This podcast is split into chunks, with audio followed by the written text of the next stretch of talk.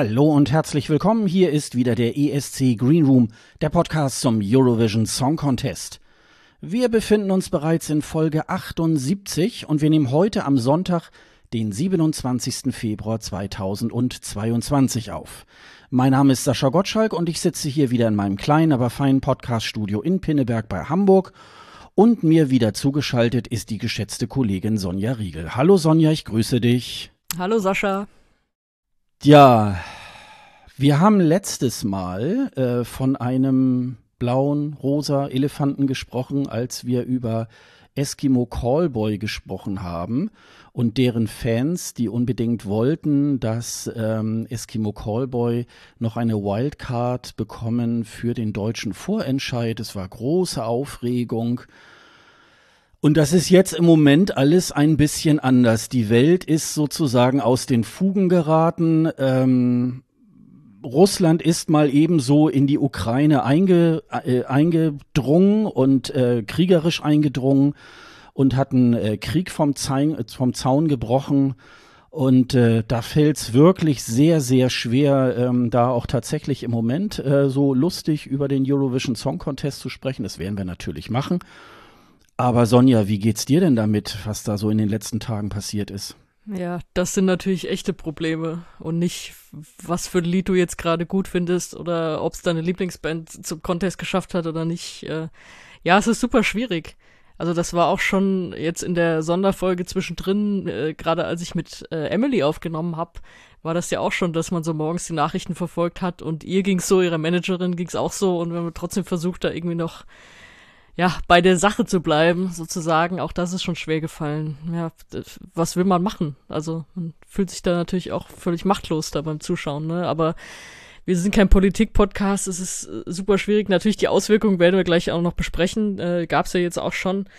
Aber ja, wir müssen bei dem bleiben, worüber wir reden können, weil das finde ich nämlich auch anstrengend, wenn jeder, der jetzt noch vor kurzem Pandemie-Experte war, auf einmal äh, sich außenpolitisch total gut auskennt. Das, da sollten wir nicht mit einsteigen. Ja, das auf jeden Fall. Also ich gucke da auch ähm, sehr befremdlich sozusagen auf die auf die Nachrichten und was da was da so passiert. Ähm, aber die sogenannten Experten haben ja auch letztendlich nicht äh, wirklich scheinbar vorausgesehen, äh, dass Putin wirklich ähm, andere Ziele auch verfolgt, als äh, den Frieden in Europa zu belassen. Ähm, aber ähm, auch hier und bei Corona haben wir es ja auch schon gesagt, wollen wir es dann auch gerne den, den äh, Experten irgendwie halt überlassen. Ja, äh, am, ja, wann war das? Donnerstagabend ging das ja irgendwie los äh, und über das ganze Wochenende ja fast, dass es sogar jetzt auch im Rahmen des Eurovision Song Contests ja auch eine äh, Diskussion darüber gab. Ähm, Sonja, willst du mal darüber erzählen? Naja, es war natürlich erstmal die Frage jetzt, äh, also das war ja dann Donnerstag, es war eigentlich ja schon die Nacht auf Donnerstag, in der es diesen Angriff dann gab von Russland auf die Ukraine, diesen, diesen Einmarsch mehr oder weniger. Und eigentlich, also mir war im ersten Moment klar, natürlich können die nicht am ESC teilnehmen, Russland. Also wenn du einen Angriffskrieg gegen ein anderes Land, das da teilnimmt, führst, geht nicht. Also was, was willst du da einen friedlichen Musikwettstreit treten? Das ist ja völlig Quatsch und gegen alles, wofür dieser Wettbewerb ja steht. Und dann hat's aber noch mal ein bisschen gedauert. Also erst hat ja die EBU, glaube ich, so noch ein relativ weiches Statement äh, rausgebracht mit, ja, das ist hier, geht hier nicht um Politik und so. Das ist ja auch das, was immer wieder so ein bisschen vorgeschoben wird. Also die Debatte ist jetzt auch nicht neu, die gab's ja schon an anderen Stellen. Und dann aber haben mehrere Länder halt auch schon angefangen, entweder so Statements rauszugeben, von wegen, wir wollen nicht, dass sie teilnehmen, oder auch konkret schon zu sagen, äh, wenn die kommen, kommen wir nicht, was ich nur völlig konsequent fand. Also das wären auch garantiert noch mehr geworden, wenn die EBU da nicht reagiert hätte. Und Deutschland hatte sich ja nicht geäußert, bis dann die Entscheidung kam, als die EBU, EBU gesagt hat, ja, ähm, nee, Russland ist dieses Jahr nicht dabei. Die haben sich erst danach geäußert, da aber relativ schnell. aber gut, ähm, das hätten die nicht lange aufrechterhalten können, zu sagen, ja, es ist, wir sind hier ein apolitischer Musikwettbewerb und natürlich darf Russland da mitmachen. Das kannst du nicht machen. Und deswegen war es die einzig richtige Entscheidung. Ja, ich hatte, ähm, ich war mir da nicht wirklich so ganz sicher. Ähm, ich meine, das war, glaube ich, auch gleich an dem Morgen, hatte ich ja auch äh, getwittert. Also äh, wir haben jetzt sicherlich Wichtigeres zu tun, aber auf jeden Fall sollte man Russland aus dem ESC ausschließen. Ähm, ich hatte aber da äh, zu dem Zeitpunkt noch so gedacht, naja, das machen die tatsächlich, das werden die nicht tun. Die werden sich tatsächlich auf dieses politische Ding ähm, äh, äh, zurückziehen. Ähm, und ich glaube tatsächlich, ähm, Zünglein an der Waage waren, glaube ich, einige Mitgliedssender, die insbesondere aus äh, ja, Nordeuropa, Skandinavien sich da ähm, sozusagen auf die Barrikaden gegangen sind und womöglich auch noch andere. Es war ja ähm, auch auf Anraten oder auf, auf Bitten auch des ukrainischen Senders, ähm, Russland da halt ähm, äh, rauszunehmen. Ähm, und ich habe ich hab tatsächlich am Anfang erst gedacht, nee, das machen die nicht. Ähm, und natürlich war das auch die richtige Entscheidung, ähm, weil das auch ein bisschen eine andere Entscheidung ist als jetzt zum Beispiel mit Belarus im letzten Jahr. Ähm, da gibt's sicherlich noch so, wo man sagen könnte, ja, man könnte es so oder man könnte es so machen, aber hier steht ja tatsächlich eine kriegerische Handlung dagegen. Und ähm, dass sich die EBU da tatsächlich noch gemeint hat, sie könnte sich da wieder auf dieses Unpolitische zurückziehen, das ist natürlich auch verwunderlich. Aber ähm, wenn man es schafft, äh, was war das Champions League äh, Spiel von St. Petersburg dann nach Paris äh, zu verschieben, ähm, dann sollte, ich glaube, von Seiten der UEFA ist das, glaube ich, du weißt das besser, ähm, äh, da und wenn die das schaffen, finde ich, sollte es die EBU ja wirklich auch schaffen. Also äh, ja, insofern richtige Entscheidung, ne? Ja, wenn du mich schon auf dieses Beispiel ansprichst, äh, finde ich, hinkt so ein bisschen, weil da ging es ja erstmal nur um den Austragungsort. Also das war jetzt natürlich in dem Fall äh, nicht so. Also das findet ja zum Glück nicht, nicht in, oder hätte zum Glück nicht in Russland stattgefunden, der ESC dieses Jahr. Das war aber auch noch so ein Gedanke, den ich hatte. Ey, wie viel Glück hat eigentlich, also Glück ist, klingt jetzt doof, aber äh, wie viel Glück hat der ESC gehabt, dass er nicht in den letzten Jahren in Russland stattgefunden hat, um dieses Schauspiel nochmal da mitzumachen. Weil du hattest das irgendwie bei Olympischen Spiele und bei solchen Fußballspielen und so, wo die sich wunderbar inszenieren konnten und irgendwie, ach, äh, Putin da mit allen schön auf der Tribüne saß und so. Und das hättest du natürlich bei einem ESC auch gehabt, weil der ESC, der hat natürlich diese ganzen EBU-Regeln, an die sich alle halten müssen, die den austragen aber dann liegt er in den Händen des übertragenen Senders. Und was wir da zu sehen bekommen hätten, also das wäre im Nachhinein natürlich noch mal gruseliger gewesen, das wahrscheinlich an dem Punkt auch schon. Und wenn du überlegst, dass wir relativ nah dran waren in diesen letzten Jahren, äh, dass Russland das Ding auch mal gewinnt, äh, sind wir da auch äh, knapp dran vorbei, dass du jetzt sagst wie bei der UEFA so, ja, da habt ihr euch schön irgendwie mit inszeniert, äh, ihr Trottel, ja, also habt ihr schön dem noch eine Bühne geboten. Das hätte beim ESC auch passieren können und das war relativ knapp mit, weiß ich nicht, Sergei Lazarev und äh, ah, wie hieße die mit diesem schrecklichen A Million Voices, die auch beinahe in Wien gewonnen hätte. Äh, Polina Gagarina war das. Ja, genau. Also das ist ja auch, das war ja auch alles in der Zeit, äh, muss man ja auch wieder sehen. Es ist ja nicht nicht das erste Mal, dass äh, dieser, also jetzt äh, ist ja jetzt Russland-Ukraine-Konflikt, ist es natürlich lang nicht mehr. Es ist einfach ein Angriffskrieg von Russland auf die Ukraine. Aber das, äh, alles, was da so passiert, hatte ja auch schon vorher Auswirkungen auf den ESC. Also wenn ich dran denke, 2014 äh, war ja eben diese Krim-Annexion. Äh, warst du damals in Kopenhagen eigentlich? Bei dem äh, Contest? Habe ich dich das schon mal gefragt? Ja, ja, in Kopenhagen war ich, mhm, genau. Genau, und da war es ja auch so, dass, äh, also da hat Russland ja teilgenommen das waren ja diese zwei, also diese Zwillinge, diese völlig harmlosen, mit diesem harmlosen Lied, die da auf ihrer Wippe rumgehüpft sind und mit ihren verflochtenen Haaren und so, die dann teilweise auch ausgepfiffen wurden. Und äh, selbst da wusste ich irgendwie nicht, okay, natürlich pfeifst du Russland aus für das, was sie da machen. Andererseits sind die wieder so harmlos, dann aber auch wieder vorgeschoben. Also da war dieser Konflikt ja auch schon präsent. Und dann kam natürlich, okay, die Ukraine hat jetzt inzwischen mehrfach ihre äh, Künstler teilweise dann zurückgenommen, die eigentlich schon nominiert waren von ESC, weil es irgendwelche Einreisesachen und du warst in Russland und wie auch immer hast da Konzerte gespielt. Dann das andere, dass die Ukraine gesagt hat, ja, bei uns darf aber die russische Sängerin nicht teilnehmen. Also es ist jetzt nicht das erste Mal, dass das irgendwie Auswirkungen auf den ESC hat. Jetzt ja, natürlich nochmal in einem größeren Maße, aber wir sind, also wir kennen das ja und da wurde ja auch verschieden dann reagiert oder eben auch nicht reagiert. Ja, und dann war halt dieses, dieses Spielchen dann auch, ne, dass äh, dass äh, Russland dann die Julia Samilova dann eben halt dann äh, gesetzt hat, obwohl eben, weil sie dann in der Krim aufge, äh, aufgetreten ist und so weiter und Russland wusste das auch und hat dieses Spielchen dann auch wieder rumgemacht und dann so, wow, wir sind ja ganz unschuldig. Also das sind dann auch so diese Spielchen, die ja dann auch auf beiden Seiten auch tatsächlich dann gemacht werden. Und die machen das Ganze natürlich auch dann auch so unschön. Ja, Polina Gagarina ist ja auch äh, ausgepfiffen worden. Die war ja beim Voting auch ab und zu mal auf Platz eins. Und da kann ich mich auch noch dran erinnern in Wien, dass äh, in der Halle auch äh, ziemlich lautstark auch geboot und gepfiffen worden ist. Also ähm, das hatte man ja, glaube ich, bei dem äh, Wiener äh, ESC dann auch tonmäßig auch ein bisschen runtergeregelt, damit man das nicht so hört. Und ähm, ja, also das ist natürlich auch wieder mal ein Beweis dafür, dieses äh, Thema der ESC ist unpolitisch, ist natürlich richtig, äh, weil es so in den Satzungen steht, aber natürlich in der Praxis sieht das natürlich ganz oft anders aus. Äh, wenn wir uns auch angucken, äh, Armenien und, und Aserbaidschan, äh, da, da werden ja auch äh, diverse ähm, äh, Dinge da über den ESC dann, äh, dann transportiert und, und ausgefochten. Also das ist schon, ähm, das ist schon nicht immer ohne. Ne?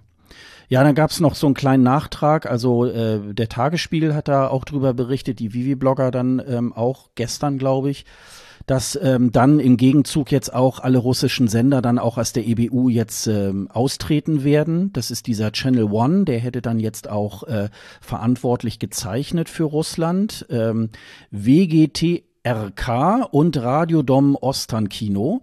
Das sind die drei Sender, die äh, wohl Mitglied der EBU sind und die werden jetzt wohl austreten. Insofern werden wir dann wohl wahrscheinlich auch in den nächsten Jahren erstmal keinen russischen Beitrag mehr sehen. Was ich andererseits. Ja, wobei, da, da mal ganz kurz, die EBU hatte ja dann gestern nochmal erklärt, dass sie bisher da noch nichts Offizielles bekommen haben. Also, dass da noch kein Austrittsantrag oder so da ist, ne? Also, ja, ja, das drauf, ist die Absicht. Warten. Genau, das ist ja. die Absicht, ähm, dass sie, dass sie äh, dann, äh, dass sie dann die EBU dann auch verlassen wollen. Das werden wir dann mal, werden wir dann mal schauen. Ja, äh, und es haben sich dann auch noch tatsächlich äh, aus Russland einige ähm, auch lautstark auch äh, gegen ähm, die äh, Aggressionen von Wladimir Putin auch äh, äh, zu Worte gemeldet. Zum einen Sergei Lazarev und auch Manisha, die beim letzten Mal äh, beim ESC 2021 angetreten war. Die haben sich auch kritisch dazu geäußert, was ja ähm, in Russland auch nicht so ganz äh, ungefährlich ist, sage ich jetzt mal. Und ähm, da muss man sagen, gut, dass es da eben halt auch Künstler gibt, die sich da auch ähm, da auch so versuchen, mit ihren Mitteln da auch dagegen zu Ja, unbedingt. Und gerade Manisha ist ja das beste Beispiel, äh, dass man auch sagt, das ist ja auch ein Verlust.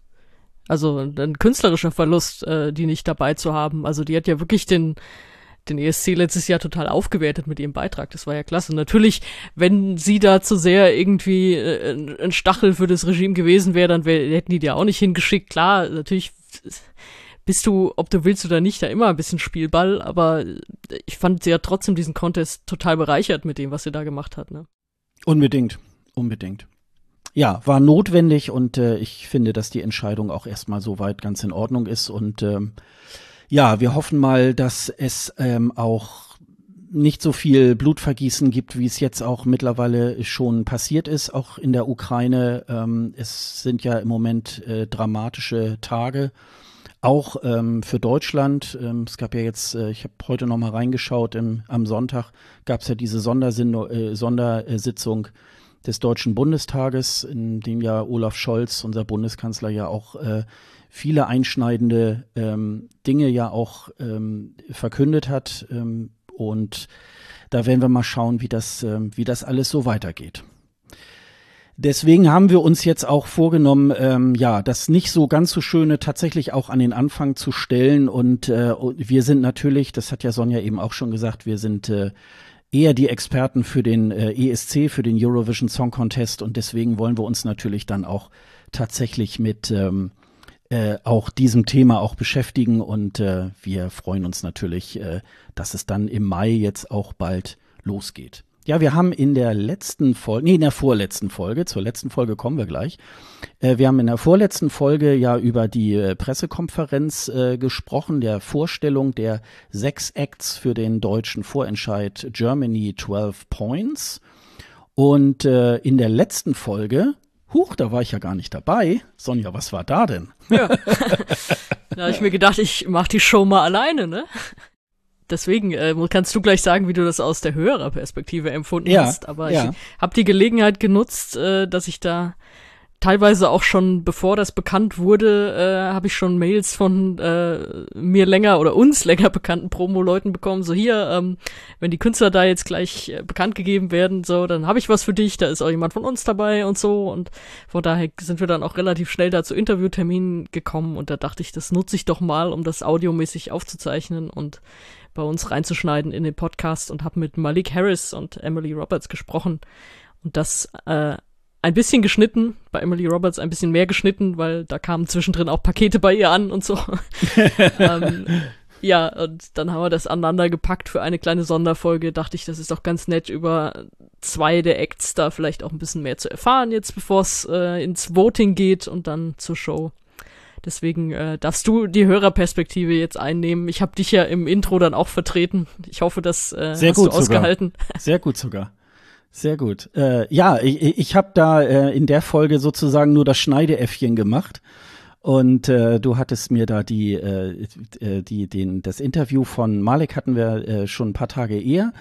Und am Donnerstag hast du äh, mir dann morgens geschrieben, ja, das äh, Interview mit Emily habe ich jetzt äh, auch ähm, im Kasten, jetzt muss ich es irgendwie nur noch schneiden. Dann kann das ja auch heute Abend dann rausgehen. Habe ich so gedacht, okay, Chef, mache ich. oh, ah ja, gut, du hättest es auch jetzt erst nächste Woche raushauen können. Nein, nein, nein, aktuell nein. ist aktuell. Nee, ich hatte, ich hatte im Kopf auch, das kann ich ja, äh, sie muss ja erstmal in Ruhe äh, das, das irgendwie sichten und so, dann werde ich das wahrscheinlich Freitagnachmittag irgendwie fertig machen. Aber so hatten unsere Hörer auch ähm, die Möglichkeit, gleich schon äh, einen Tag vorher auch das Interview ähm, die Interviews dann auch zu hören. Äh, es hat mich, ähm, das, äh, mich hat das sehr, ähm, sehr interessiert. Ich fand äh, beide, beide haben wirklich sehr, sehr schöne Statements auch irgendwie abgegeben. Ähm, Emily ist ja noch äh, schön auf deine äh, medizinischen Dinge nochmal eingegangen. Das war, da waren ja auch ja, noch ganz, geklärt werden. Da noch mal ganz schöne ähm, Ausdrücke. Ich will gar nicht inhaltlich so viel spoilern, weil ähm, also ihr könnt noch mal in der Folge 77 ist äh, diese Interviewfolge, ähm, könnt ihr euch das dann noch mal anhört. Ist ist äh, tatsächlich kurz und knapp, weil wir tatsächlich auch nur diese beiden Interviews da in der Folge haben. Ähm, und das machen wir ja immer mal ab und zu, dass wir ähm, dann die Interviews. Wir machen sozusagen Merci Cherie aus Deutschland praktisch. Und äh, es hätte eigentlich nur noch äh, gefehlt, äh, dass du dann gesagt hast, Sascha, wir haben einen Gast. ja, und da hättest du aber nicht geantwortet, weil du gar nicht da warst. Genau, genau. Also, ähm, nee, äh, schaut, äh, hört euch das an, das, ähm, dieses Interview ähm, und ähm, es macht wirklich Spaß, äh, dem Ganzen wirklich auch ähm, da auch zuzuhören. Ja, was ist noch passiert? Ähm, wir haben uns ja in der vorletzten Folge ähm, auch tatsächlich ähm, ausgehend dann auch über diese Geschichte mit Eskimo Callboy äh, unterhalten. Eine ganz schöne Folge, auf die ich dann auch nochmal hinweisen möchte, ist das ESC-Update-Folge von vom 18.02. Da haben äh, Marcel und Thomas äh, in der Folge sozusagen beide Seiten, sage ich jetzt mal, zu Wort kommen lassen. Äh, es gibt ja eine Online-Petition. Ich habe heute noch mal reingeguckt. Die die bremst sich jetzt langsam so ein bisschen ab. Ähm, natürlich ähm, sind es relativ viele äh, Online-Unterschriften. Es sind irgendwas bei 126.000 ähm, Stand Sonntagvormittag. Ähm, also das schießt nicht mehr so hoch wie jetzt noch in der in der letzten Woche. Ähm, und äh, die beiden, die das initiiert haben, Ilka und Daniel, ähm, die hatten äh, Marcel und Thomas äh, zu Gast. Die haben dann nochmal ähm, darüber gesprochen, wie es dazu gekommen ist. Äh, sie hatten auch ein Gespräch, äh, unter anderem mit Alexandra Wolfslast und ähm, mit äh, dem äh, Teamchef vom, vom NDR. Ähm, und Sie haben dann äh, sozusagen auch ihre Position dargelegt und sozusagen als anderen Part den Musikchef von SWR 3, Gregor Friedel, interviewt, der nochmal so ein bisschen erzählt hat, wie sie dazu gekommen sind, äh, diese sechs Songs äh, auszuwählen. Und ähm, da, ich finde, bei beiden Seiten kann man sagen, okay, ähm, kann man dazu stehen und bei anderen Dingen kann man wieder nicht dazu stehen. Ich glaube, ähm, das solltet ihr euch selber nochmal anhören, dann kann man sich da so ein bisschen so ein eigenes Bild ähm, äh, bilden und kann noch mal gucken, wie das, äh, wie das irgendwie halt aussah. Hattest du das von äh, ESC Update auch äh, gehört? Die Folge, Sonja? Nee, tatsächlich nicht. Also ich höre die super gerne und normalerweise immer, aber ich hatte weder Zeit, äh, in dem Fall aber auch noch Lust, das zu hören, weil ich finde, das ist jetzt auch mal gut. Also ganz ehrlich, das ist natürlich, ähm, ich, es ist äh, aus NDR-Sicht äh, völlig okay. Das ist natürlich so eine Art Krisen-PR, dass man sagt, okay, wir nehmen euch auch nochmal dazu, wir reden mit euch und so. Aber ich glaube, dass da haben wir jetzt alle Argumente und ja, man kann dafür sein, dass sie dann teilnehmen sollten und man kann dagegen sein. Ähm, aber was das für Auswüchse hatte, und das habe ich jetzt teilweise in den Gesprächen mit den anderen Acts auch mitbekommen, das geht so weit, dass Leute, die irgendwie beschimpfen und bedrohen in ihren privaten Nachrichten, die jetzt wirklich nichts dafür können, das sind halt die, die ausgewählt wurden anstelle von anderen. Also deswegen nimmt das für mich Ausmaße an, selbst unter irgendwelchen Posts, wo der NDR irgendwie schreibt, ja, keine Ahnung, äh, EBU schließt Russland aus, da gibt's Leute, die sind nicht zu blöd, da noch irgendwas drunter zu schreiben, so, ja, ist ja wie bei euch mit Eskimo Callboy oder so. Also Leute, das reicht jetzt auch. Also da haben wir jetzt wirklich genug von bekommen und da muss ich mir nicht noch mehr dazu anhören, sorry. Also wirklich ist, äh, wie gesagt, äh, ist es, jeder kann seine Position dazu haben und wir haben die ja auch schon in der vorletzten Folge dann äh, auch ausdiskutiert, waren da ja auch teilweise, also jetzt, ob es jetzt um die Band geht oder so, die meisten sagen ja auch, es geht gar nicht um die Band, sondern um die Vielfalt im äh, Contest und wie auch immer, ähm, sind wir ja teilweise auch mit dabei, klar, aber ähm, ja, hatte ich jetzt einfach keine Lust zu hören. Dann gibt es noch einen anderen, ähm, äh, so, so, so einen anderen Fakt, den, über den habe ich ähm, so ein bisschen, ja, den habe ich ja so ein bisschen angeteasert, nämlich wie ist denn eigentlich der Einsatz äh, der einzelnen Songs äh, im Radio? Ähm, Ausgangspunkt war ja ab 10. Februar bis jetzt am 4. März, wenn dann die Show sein soll, sollen ja eigentlich äh, alle Songs jeden Tag in diesen ARD Popwellen auch gespielt werden. Und äh, man kann ja, jeder von uns kann ja sich, äh, kann ja auf die Seiten der einzelnen Sender gehen, da gibt's ja meistens die Playlists und da kannst du immer sehen, wann welcher Song um wie viel Uhr irgendwie halt gespielt worden ist.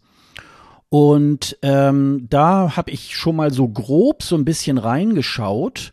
Ähm, ich habe es dann auch tatsächlich nicht wirklich so weiterverfolgt, aber ich habe so in den ersten Tagen irgendwie auch so festgestellt, ja Mensch, irgendwie ist es ganz komisch. Es werden nicht alle sechs Songs pro Tag auf den äh, ähm, Wellen irgendwie halt gespielt sondern ähm, sehr, sehr unterschiedlich. Und ähm, die Kollegen von ESC Kompakt haben da aber ähm, einen sehr ausführlichen Bericht dazu geschrieben. Wir haben das in, in der Überschrift geschrieben, Bayern 3 ignoriert Popwellenvereinbarung, Soap wird am häufigsten gespielt. Also das ist wohl jetzt äh, im Moment, ähm, das ist ein Artikel vom 21. Februar.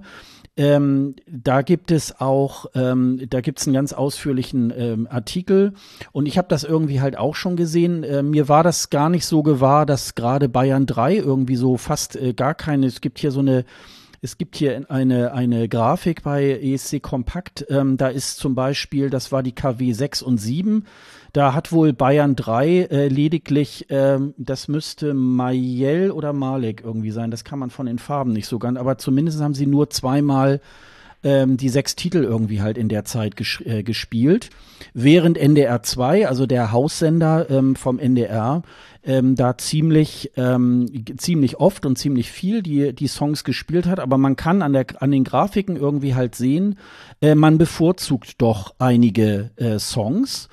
Und das ist natürlich nicht unbedingt so das, was man eigentlich miteinander vereinbart hat, aber ich glaube, das ist dann so ein bisschen das Business und wahrscheinlich alles so ein bisschen äh, besser als alles, was in den letzten Jahren gelaufen ist, wo teilweise dann auch wenn der wenn der deutsche Act bekannt war äh, dann in den Wochen bis zum Mai bis zum Finale äh, dann teilweise überhaupt nicht gespielt worden ist. Insofern ist das vielleicht noch irgendwie ein kleiner Fortschritt. Ähm, wie siehst du das Sonja? Wie würdest du das einschätzen diesen Einsatz der Radiowellen? Ja ich habe es jetzt nicht selber nachgezählt oder so. Ich krieg das ja auch nur mit von dem was du am Anfang erzählt hast und äh, was du jetzt erzählt hast. Ähm, ja, ich weiß nicht, wie fix da jetzt die Absprache wirklich war. Sie haben es ja nach außen dann so dargestellt, dass sie es alle immer und ausgeglichen spielen und so weiter. So von wegen der, in Bayern wird nicht nur das vom bayerischen Kandidaten oder wie auch immer gespielt, sondern alles. Äh, ja, gut, sollten sich natürlich auch dran halten, wenn sie das so sagen.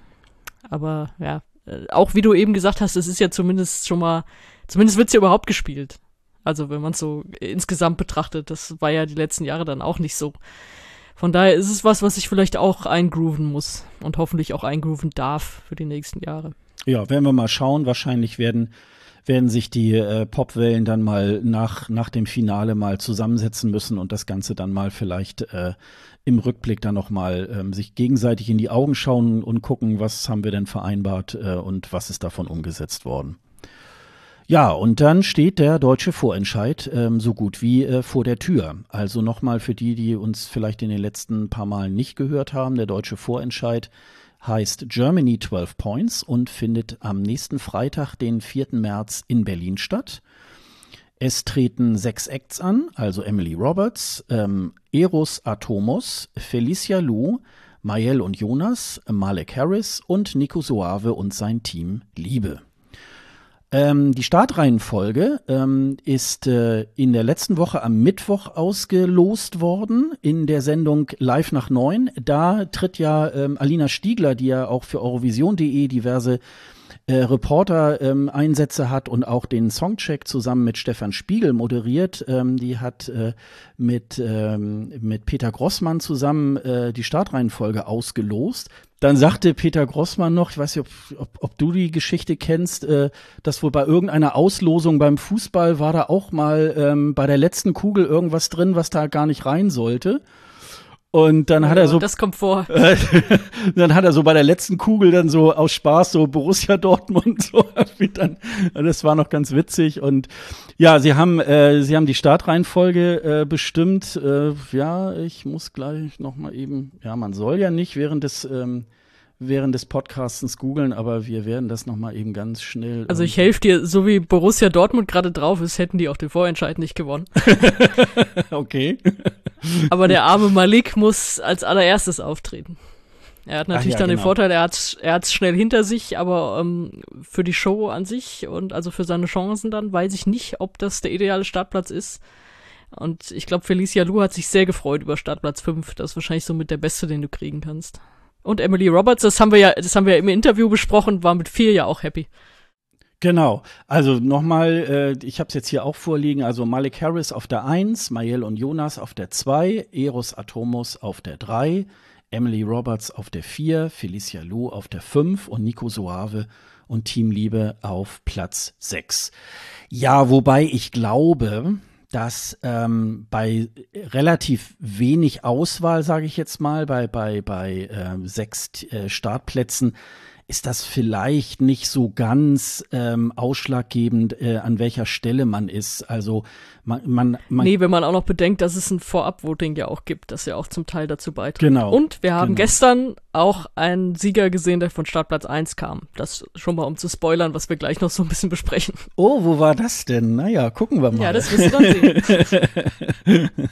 ja, das sind die Startreihenfolgen und äh, ja, Sonja hat es schon mal angeteasert. Also äh, äh, äh ab 28. Februar ähm, bis äh, am Freitag, den 4. März, 20 Uhr, also kurz vor der Show, vor dem Vorentscheid, kann man auf allen Seiten der neuen ARD Popwellen dann für seine Favoriten abstimmen. Es soll wohl ähm, so ähm, sein, dass man nur sozusagen von Deutschland aus abstimmen kann. Da gibt's äh, auch noch äh, in dem äh, Eurovisions.de Artikel nochmal eine Teilnahmebedingung, die in ganz, äh, ja, Punkt, in, in acht Punkt irgendwie geschrieben ist, sehr ausführlich für alle die, die sich da nochmal interessieren, wie das abläuft. Ähm, das äh, kann man sich dann auch nochmal in Ruhe irgendwie halt anschauen. Es gibt dann eine zweite Abstimmungsphase, nämlich äh, in der Show, und zwar wenn der letzte Act äh, dann gespielt wurde, können dann die Zuschauer per SMS oder Telefon abstimmen. Und dann werden äh, sowohl von dem Online-Voting als auch die Stimmen der Zuschauenden äh, praktisch SMS-Telefon zusammengerechnet. Und das wohl in einem Verhältnis von 50 zu 50. Da wird es wohl keine ähm, da wird es wohl keine Jury geben, äh, die es werden wohl die einzelnen Moderatoren aus den Popwellen werden dann wohl wie so Juryvotes dann halt die Ergebnisse äh, von ihren aus ihren jeweiligen Online-Seiten dann halt ähm, bekannt geben und dann kommen halt äh, praktisch die die äh, Votings dann dann der Zuschauer dazu. Ähm, mal gucken, wie, wie das so wird. Das ist ja so ein bisschen der Standard. Das kann, konnte man jetzt auch bei den diversen Vorentscheidungen auch schon so sehen, dass man sich da mittlerweile ähm, dieses, ähm, ich nenne es jetzt mal schwedische Voting sozusagen jetzt, jetzt angewöhnt und insofern, ähm, ja, werden wir da mal schauen, ähm, wie das äh, denn so wird. Ich freue mich da jedenfalls schon sehr drauf. Ähm, flankiert wird das Ganze noch ein bisschen äh, auch noch in der ähm, in der folgenden Wo in dieser Woche dann praktisch mit äh, diesen ESC vor acht ab 19.45 Uhr. Es geht immer ungefähr so fünf Minuten hat Alina Stiegler unter anderem jeweils immer einen Gast dabei. Ähm, das sind dann auch äh, teilweise auch die, die Acts, die diesmal antreten. Aber sie hat auch Gäste wie Jane Comerford, die auch ein bisschen aus dem Nähkästchen geplaudert hat, wie das damals äh, mit ihrem Auftritt mit den äh, Texas Lightning irgendwie halt war. Sie hat da erzählt, dass da bei dem Auftritt im Finale äh, sie ganz wenige Sekunden hatten, bis sie und ihre äh, Mitstreiter äh, schnell noch auf ihre Plätze. Sie sagte, das wäre so wie beim Slapstick irgendwie halt gewesen. Und äh, dann ging schon in der nächsten Sekunde ging die Musik los und sie hat schon gesungen. Und äh, ich kann mich daran erinnern, dass man das als Zuschauer tatsächlich überhaupt nicht gemerkt hat. Also ähm, da kann man mal sehen, wie professionell äh, die Texas Lightning damals auch so waren.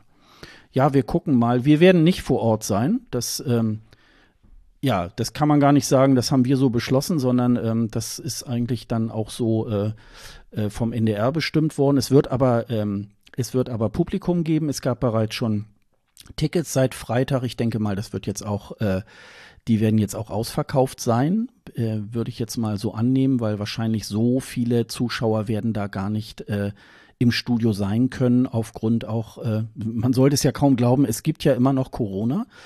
Ähm, äh, aber äh, da muss man natürlich dann irgendwie halt auch mal schauen, dass. Ähm jetzt finde ich übrigens super nervig, nicht, nicht nur bei Vorentscheid, sondern auch bei Fußballspielen jetzt schon häufiger. Ja, wir haben Publikum dabei, yay, wir sind so froh, Publikum zu haben und ho hoffentlich, ja, hoffentlich bald wieder volle Halle und so. Aber das erste, was weggestrichen wird, ist die Presse vor Ort. Oder was zumindest eingekürzt wird. Und das finde ich sehr nervig. Also natürlich, da geht's nicht drum, zumindest die Presse, die wirklich auch arbeitet, äh, im Sinne von Interviews führen, äh, Sachen tippen, irgendwie was überspielen oder so. Die musst du ja nicht nur mit in die Halle setzen, das würde ja noch gehen, aber wirklich so, dass du irgendwie zumindest noch Interviews da machen kannst und so und bei einer Pressekonferenz in echt fragen. Das würde man unterstelle ich jetzt einfach mal, und da geht's jetzt nicht nur um den NDR, sondern wie gesagt auch um andere Gelegenheiten, bei denen mir das schon aufgefallen ist. Wenn man das wirklich will, kriegt man das auch hin. Also so wie beim Fußball ist es immer so, da wollten ja teilweise oder haben sogar einige Vereine auch schon geklagt, dass da mehr Zuschauer kommen und so. Aber bei Presse wird's dann auf einmal egaler. Das finde ich so ein bisschen eine nervige Entwicklung und deswegen finde ich es auch sehr schade, dass wir nicht da vor Ort sein können und vor Ort halt direkt Stimmen einsammeln und alles Mögliche. Aber da machen wir jetzt halt äh, von daheim aus das Beste draus. Ja, wir, wir, wir werden das Beste draus machen. Auf jeden Fall kann man ja noch den Fernseher anschalten und es, und es dann verfolgen und dann werden wir auch äh, mal schauen, wie wir, wie wir das Ganze, wie wir das Ganze da auch halt äh, so ein bisschen bewerten. Ich habe es auch ein bisschen, ich fand es auch ein bisschen komisch, weil dieses ähm, äh, Fernsehgelände da, Adlershof, äh, ich denke mal, da, da wird es auch irgendwo Räumlichkeiten geben, wo man auch mit gut Abstand und so weiter ja, sowas ähnliches wie ein Pressezentrum auch machen könnte, äh, wo man dann auch die Medienvertreter hinsetzen könnte, die dann arbeiten und Interviews führen. Aber gut, das ist dann vielleicht etwas, wo man sagen kann, okay, das macht ihr dann bitte mal nächstes Jahr ein bisschen besser. So, jetzt kommen wir zum richtig schönen, äh, denn ja, ähm, eigentlich, wenn ich gerade mal so gucke, ja, ungefähr so ähm, seit Ende November äh, geht ja wieder all das los, ähm, auf das wir uns natürlich auch so freuen, nämlich die Vorentscheidssaison. Und wir haben in der in den vergangenen Folgen ähm, tatsächlich mehr so andere Schwerpunkte gesetzt und jetzt haben sich so ein bisschen die Vorentscheide aufsummiert und die wollen wir natürlich jetzt auch äh, tatsächlich äh, mal länger, mal kürzer eben halt dann auch miteinander ähm, so besprechen und insofern äh, fangen wir doch gleich mal, fangen wir doch gleich mal vielleicht mit dem mit dem ersten äh, Festival äh, an, nämlich das Sanremo Festival 2022.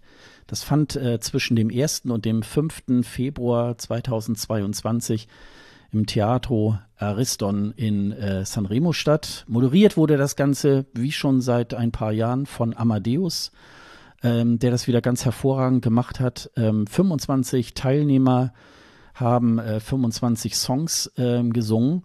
Ich muss gleich mal dazu sagen, ich habe mir nicht alle fünf äh, Abende angeschaut.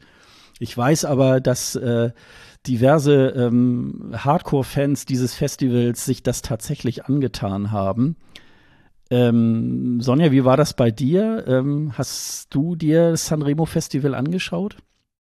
Nein, nichts von gesehen. Gar da hatte ich auch äh, weder Zeit noch Lust, irgendwie mir das anzugucken. Also da hatte ich auch anderes zu tun. Da war ich auch schon sozusagen auf dem Sprung nach Köln, habe ich es letzte Mal, vorletztes Mal erzählt, äh, dass ich da mit Olympia zu tun hatte für die Sportschau. Das war das eine. Und ansonsten, mir ist das immer zu langatmig und ich glaube, man braucht da auch so ein gewisses äh, ja, Vorwissen sozusagen. Also um zu wissen, worauf die sich jetzt gerade beziehen, welcher äh, große Star da jetzt wieder einen Sonderauftritt hat und so weiter.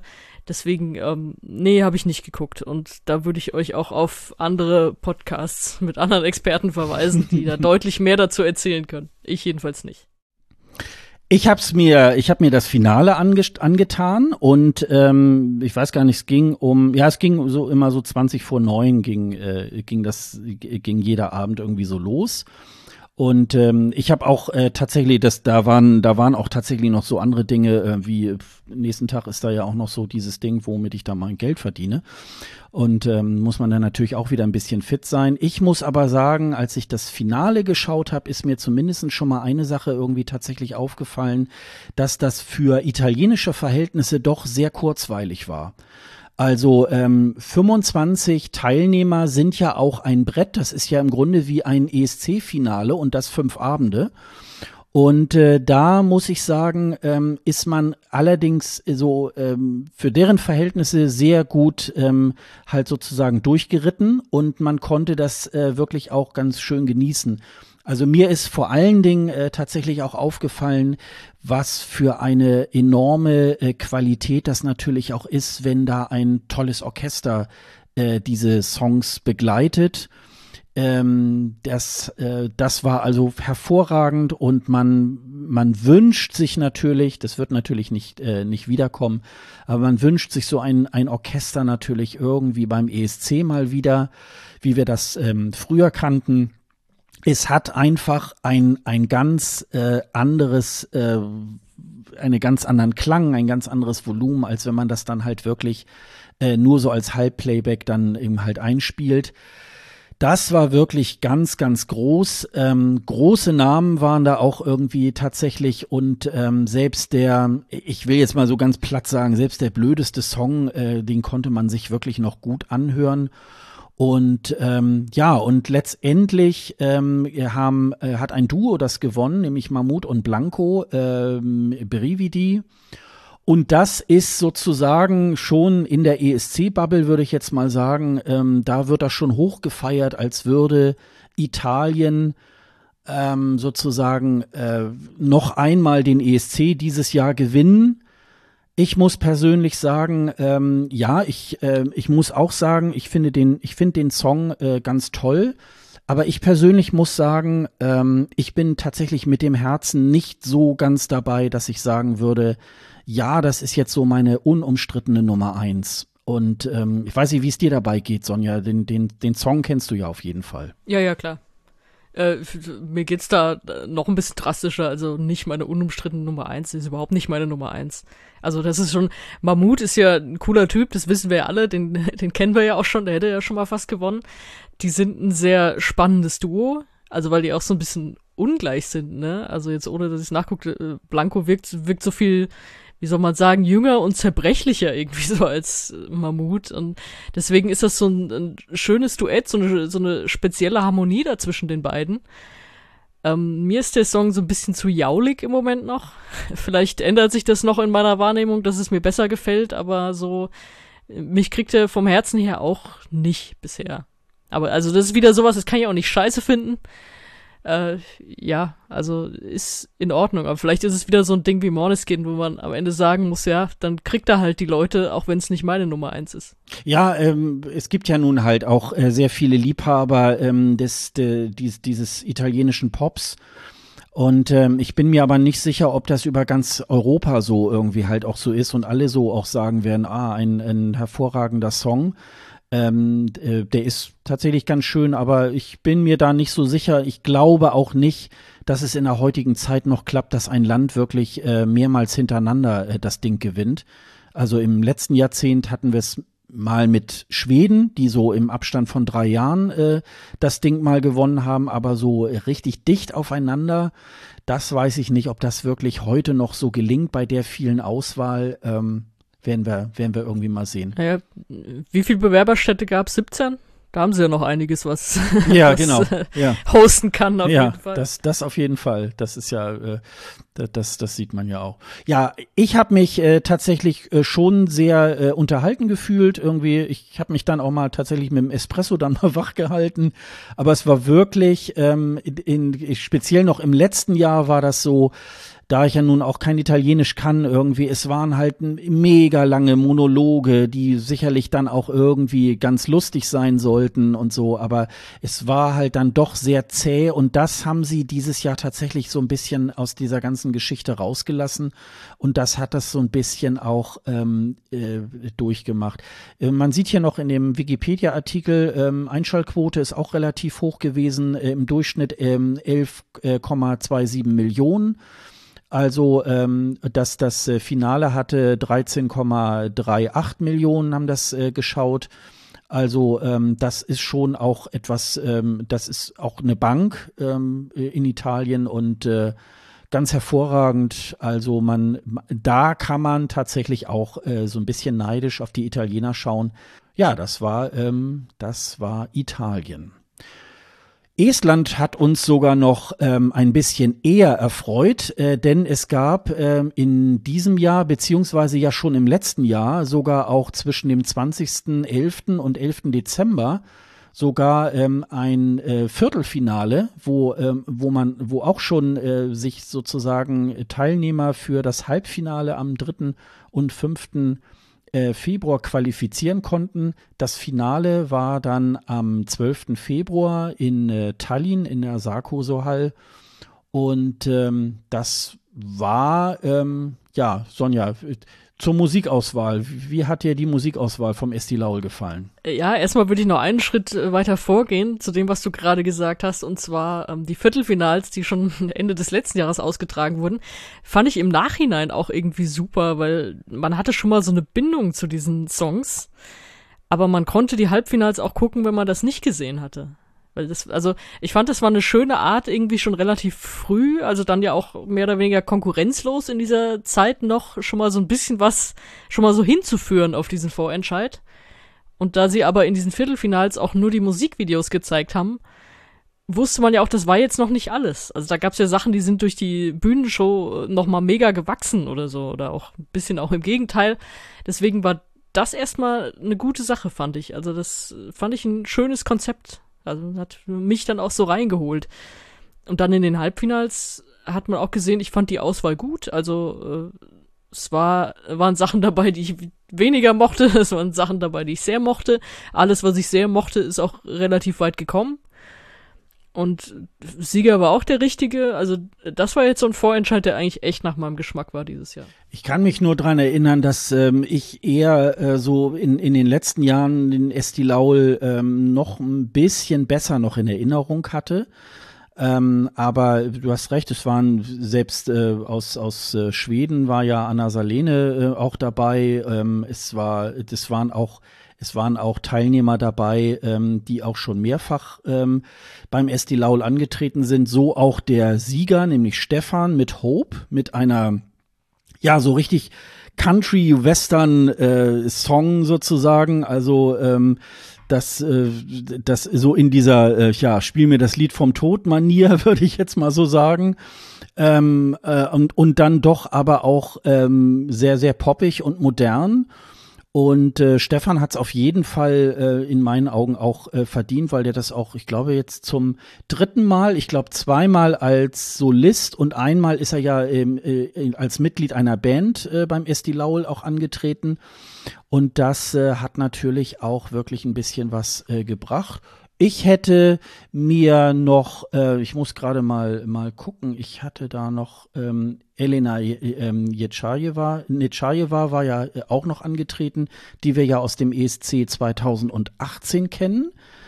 Ähm, da gab's ja noch so einen kleinen Vorfall. Sie hat sich ja, sie, sie wurde ja sozusagen äh, an so an so Drähten über die Bühne gehangen und äh, am Ende stürzte sie ja dann noch mal so ab und äh, in dem ersten, äh, in, dem, in dem Halbfinale hätte es da ja beinahe sogar auch einen kleinen Unfall gegeben. Irgendwie ein bisschen hat sie sich, glaube ich, auch da verletzt. Ähm, das war so ein bisschen, dass man so dachte, man hat es erst gar nicht so mitgekriegt, hat man aber erst so im, im Nachhinein irgendwie halt äh, mitbekommen. Ja, ich, ich habe gedacht so, oh, die haben die, die haben die aber ganz schön runterschnellen lassen. Also ja, so, das sah aus, ja. als würde es zumindest an den Knien wehtun. Und dann hat man ja auch gehört, so ihr Satz danach, der, da hat sie ja völlig am Ton vorbeigesungen, also so, dass der, dass der Schreck quasi hörbar war dachte auch so, ob das jetzt so, also ob sie da so runterknallen sollte, ob das jetzt Teil der Show war, hm. Und dann hat man beim Finale gesehen, äh, da war es dann anders und viel, viel sanfter. Also war es wohl nicht Teil der Show. Ja, das, also das wäre natürlich bitter gewesen, wenn da noch richtig ernsthaft was passiert wäre.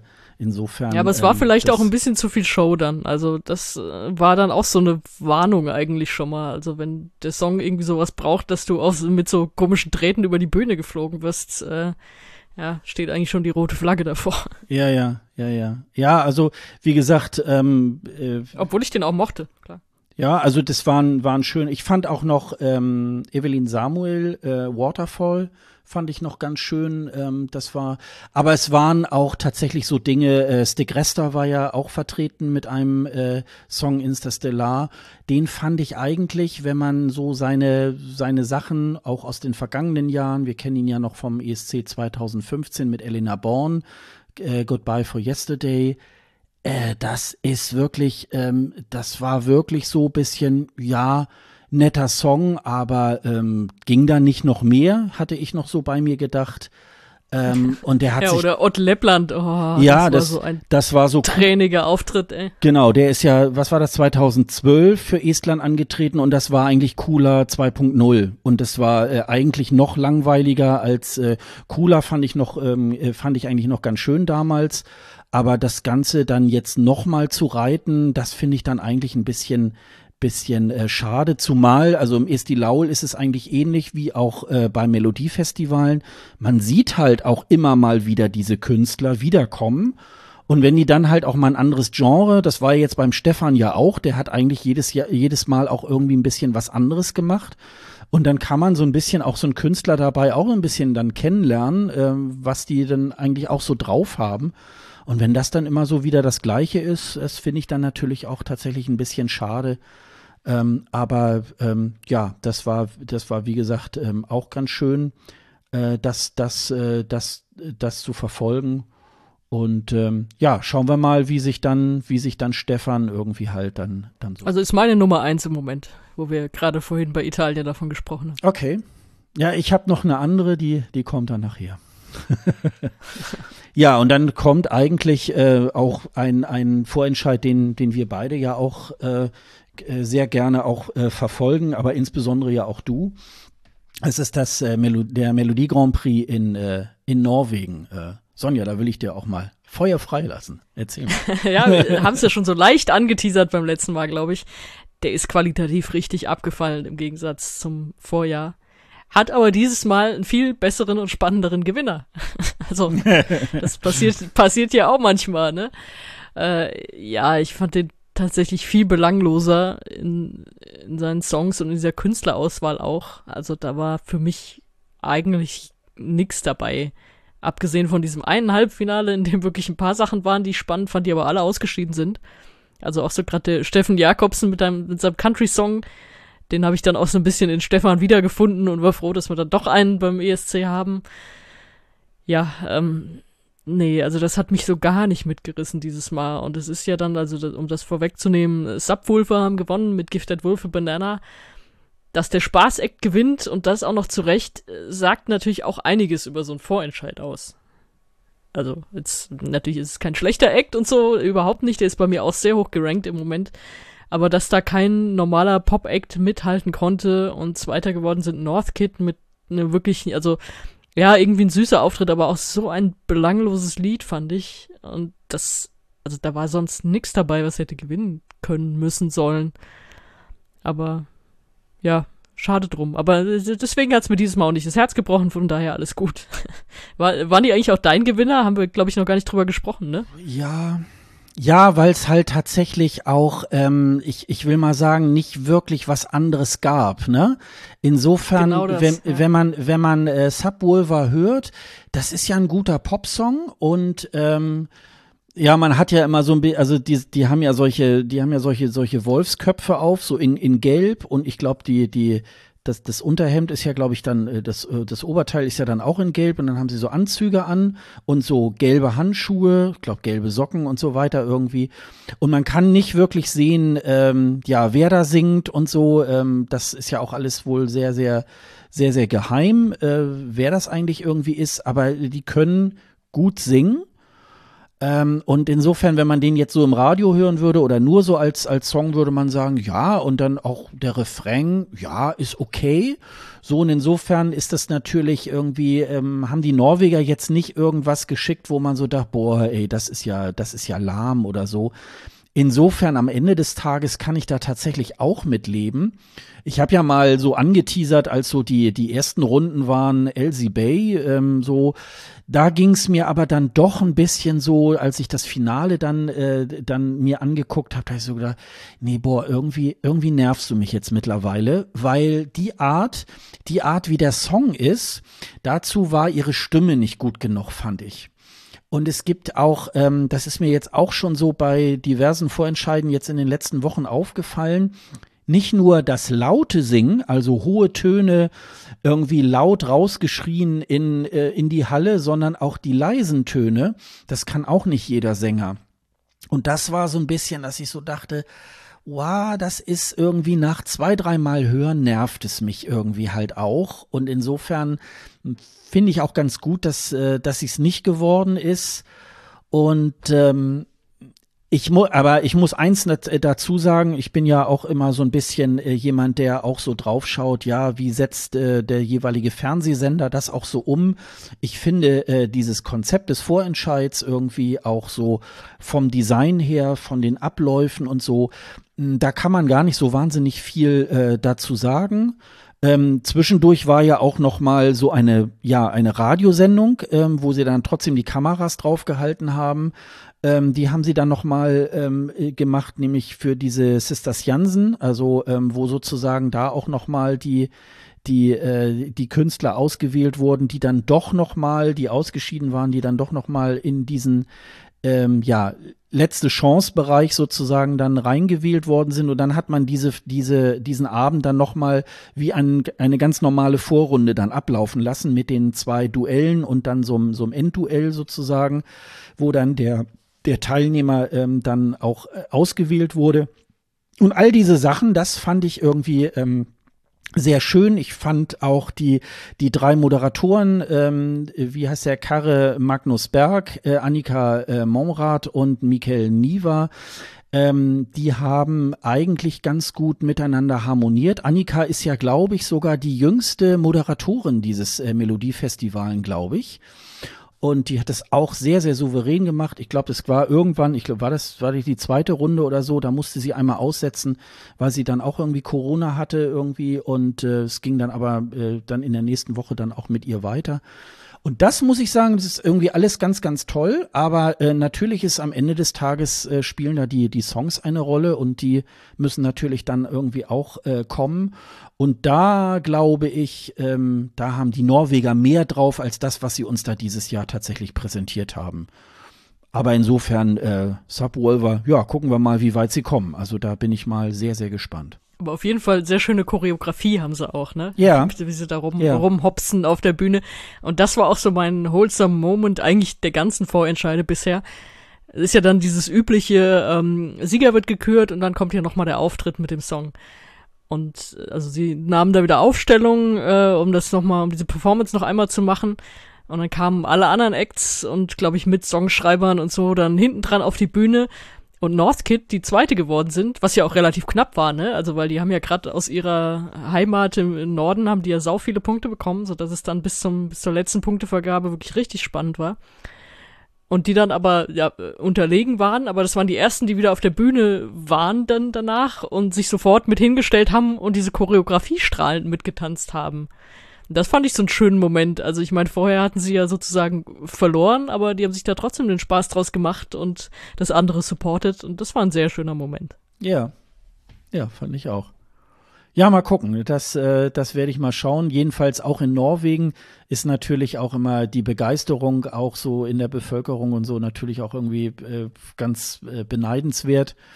Und das äh, hofft man natürlich, dass das in Deutschland vielleicht auch mal irgendwann so ein bisschen äh, auch hier in das Land so ein bisschen schwappt und dass man das vielleicht auch ähnlich feiert, wie es eben halt auch die Skandinavier oder eben halt auch insbesondere dann auch die Norweger machen.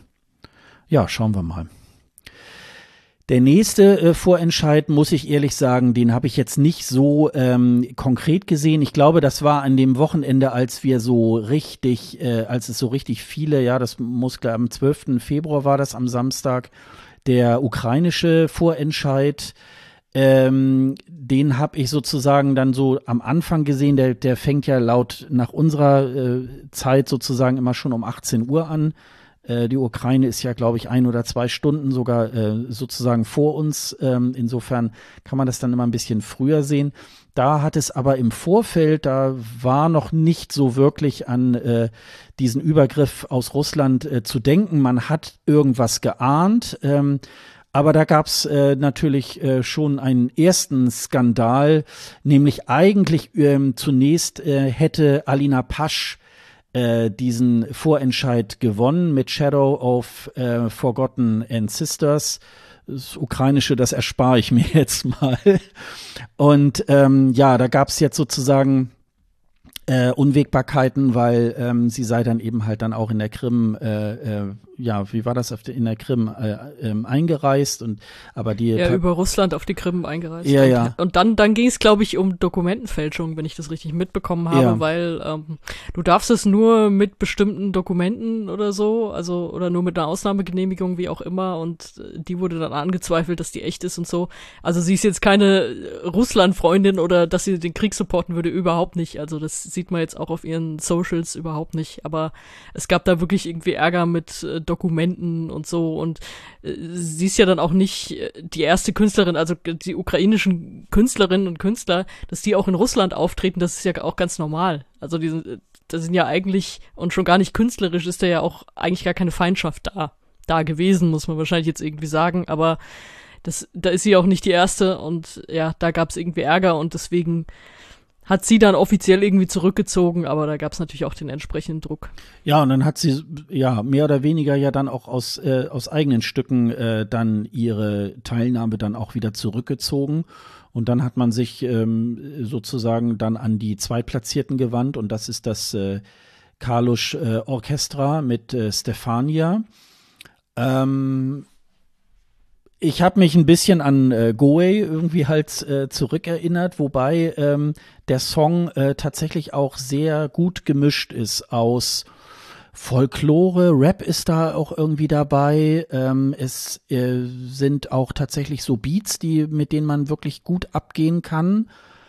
Eigentlich eine gute Nummer und eigentlich wieder auch so was äh, ganz Besonderes, was man eigentlich auch aus der Ukraine sehr äh, gewohnt ist, äh, dass da nicht Einheitsbrei geschickt wird, sondern eben halt wirklich auch äh, gute Musik. Wie hat dir der Song jetzt gefallen von äh, dieser Gruppe? Ja, das ist schon ziemlich fantastisch, ne? Also, dass die es auch schaffen, wie sie es auch mit Go A geschafft haben, so diesen Folklore-Einschlag drin zu haben, ohne irgendwie so, weil Folklore ist ja auch schnell sowas altbackenes, trauriges, biederes oder so. Und das überhaupt nicht, weil das ist so gemixt mit diesen modernen, moderneren Klängen und diesen Rap-Einlagen und so. Finde ich total super. Ich glaube, es ist ja auch der eine von Go A dabei sogar. Also weiß man ja dann auch, wo es teilweise herkommt. Aber ähm, gefällt mir richtig gut. Also es ist, äh, Alina Pasch hätte mir auch super gefallen. Aber ich glaube, das ist jetzt gar nicht so eine große Schwächung, wenn du, wenn du sagen willst, was für Chancen die haben. Ganz abgesehen von der politischen weiteren Entwicklungen, ob sie überhaupt teilnehmen oder was das mit ihren Chancen macht oder wie auch immer. Aber ähm, ich finde, das ist jetzt kein großer Qualitätsverlust tatsächlich. Also die als Zweitplatzierte fand ich auch schon im Wettbewerb von dem, was ich gesehen habe. Ich habe nicht so viel gesehen. Du hast schon gesagt, es hat relativ früh angefangen. Mhm. Die haben aber auch sehr gebummelt in ihrer Show. Also bis, ja, ja. Ja, bis die da alle Teilnehmer, es waren glaube ich nur acht oder so, bis die alle durch hatten, waren alle anderen Vorentscheider auch schon am Laufen. Dann war das so ein Hin- und Hergeseppe. Und äh, damals habe ich auch schon gedacht, so, hm, die haben echt eine angespannte Lage in ihrem Land und müssen jetzt irgendwie noch diesen lustigen ESC-Vorentscheid durchziehen. Das haben sie ja ganz gut trotzdem hingekriegt würden sie natürlich unter aktuellen Bedingungen nicht mehr so machen, ganz klar. Aber ähm, mit dem Kalush Orchestra haben sie da, glaube ich, jetzt auch einen richtig guten Act gewählt. Die lagen ja auch sehr dicht von den Punkten beieinander. Also es war ja wirklich nachher nur ein ja. einziger Punkt. Insofern ist es jetzt nicht so, äh, als wenn der Zweitplatzierte schon sehr abgeschlagen ist und naja, und dann schickt man den jetzt. Also insofern äh, glaube ich, auch zu Recht äh, haben sie das dann halt auch ähm, gemacht ja, gucken wir mal, drücken wir auch die Daumen, dass sie tatsächlich auch teilnehmen können aufgrund der Umstände. Du sagtest es ja eben halt auch schon und äh, aber ich finde immer Ukraine beim ESC ist halt auch immer immer eine Bereicherung. Dein, beim polnischen Vorentscheid, äh, da hast du dich ja wahrscheinlich auch sehr, sehr gefreut, weil da ein ganz bestimmter Moderator diesen Vorentscheid ja dann auch moderiert hat, ne? Ach, habe ich alles nur aus musikalischen Gesichtspunkten geguckt. Was denkst du denn? Ja, nämlich Rafal äh, hat unter anderem das äh, mitmoderiert, das, äh, den Vorentscheid. Äh, auch hier spare ich mir mal den polnischen Titel, weil ich leider nicht des Polnischen so mächtig sind. Ähm, außer du weißt jetzt, wie das ausgesprochen wird, aber ähm, weiß jetzt nicht. Ähm Ähm, das äh, tun wir lieber jetzt nicht an, das so zu tun, als könnten wir das aussprechen. Ja, genau, genau. Insofern sagen wir mal der polnische Vorentscheid, der ja übrigens auch äh, nach meinem Empfinden auch jedes Mal, jedes Jahr irgendwie anders heißt. Also es ist so ähnlich wie in Deutschland. Also muss man sich wahrscheinlich den Titel auch nicht unbedingt ähm, irgendwie halt. Wenn merken. sie überhaupt einen machen. Ja, genau, wenn sie ihn, wenn sie ihn dann auch überhaupt machen. Ja, der fand am äh, 19. Februar dann auch statt. Äh, der 19. Februar war auch so ein äh, super Saturday irgendwie, wo ganz viel irgendwie, ganz viele ähm, äh, Entscheidungen auch getroffen wurden.